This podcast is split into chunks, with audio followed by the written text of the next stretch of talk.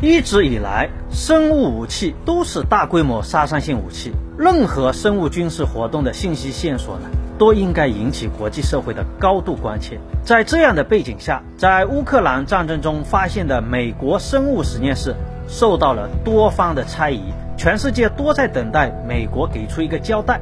乌克兰的美国实验室究竟有什么？美国是否隐藏了什么？大家好。这里是陈述根本，陈其要旨，说其根本。我是根哥，今天就来和大家扒一扒乌克兰的美国秘密生物实验室。一、美国销毁了什么证据？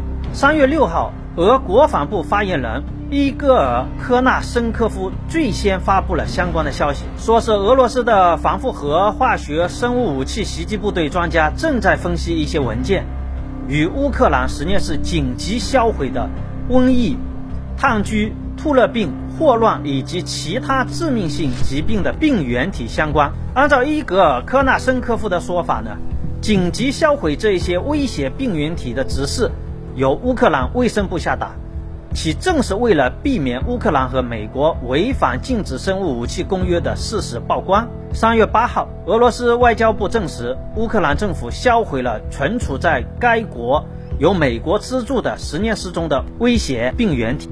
同一日，美国副国务卿维多利亚·纽兰也承认，乌克兰有生物研究设施。美方呢正同乌方合作，防止那些研究材料落入俄罗斯军队手中。据统计啊，仅在乌克兰西部城市利沃夫就有三百二十多个装有致命病毒病原体的容器被销毁，其中包含兔热病病原体、鼠疫病原体。可以说，乌克兰。卡在第一时间进行了紧急处理，但这无疑更显得欲盖弥彰。正如乌克兰安全局前官员瓦西里·普罗佐罗夫称，现在美国急于掩盖其在这些实验室活动的痕迹，拿走了设备和工作成果。那么这些设备和所谓的工作成果是什么呢？美国隐藏了什么项目？除了销毁证据引起人们的猜疑外，美国在乌克兰实验室进行的实验项目，更是进一步凸显了美国不轨的野心。三月十号，俄罗斯国防部公布了从乌克兰生物实验室人员那里获取的文件，内容触目惊心。文件显示，美国及其北约盟友在乌克兰开展生物武器研究，其中包括研究通过候鸟传播高致病性禽流感病毒。以及能够从蝙蝠传播给人类的细菌和病毒等病原体多个项目，其中呢，候鸟研究项目涉及乌克兰基辅、哈尔科夫和奥德萨的实验室，而基辅、哈尔科夫和奥德萨的实验室呢，又参与了由美国命令实施的 UP 四项目。根据资料，这个项目持续到二零二零年。目的是研究通过候鸟传播特别威胁病毒的可能性，包括人类中致死率高达百分之五十的 H5N1 禽流感以及纽卡斯尔病毒。UP 四项目研究了一百四十五个生物物种，并特别关注了两种途经俄罗斯的候鸟途迁路径。俄罗斯军队获取的 UP 四项目文件还总结了穿越。东欧国家的移民路线信息，而蝙蝠研究项目呢，则是研究能从蝙蝠传播给人类的细菌和病毒病原，包括鼠疫、钩端螺旋体和冠状病毒等等。这些危险的研究项目被美国安排在紧邻俄边境的黑海沿岸。和高加索地区进行。俄方所获取的资料还显示，一些项目虽然已经完成，但是对炭疽病和非洲猪瘟致病菌的相关研究还在继续。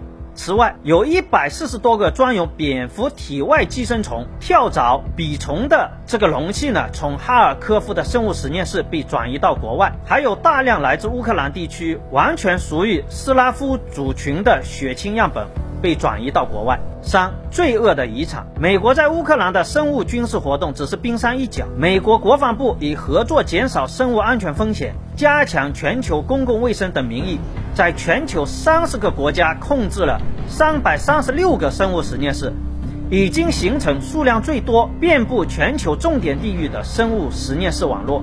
其中，多个秘密实验室从事威胁病原体研究，并且呢，这一些实验室管理混乱，屡屡发生事故。其中有一些实验室所在地曾经爆发过大规模传染病。要知道，生物技术安全不仅是技术问题，也是社会问题，更是政治问题。美国究竟在乌克兰做了什么研究？有无泄露风险？美国有必要把事情来龙去脉讲清楚，把自身在全球遍布的生物实验室设置。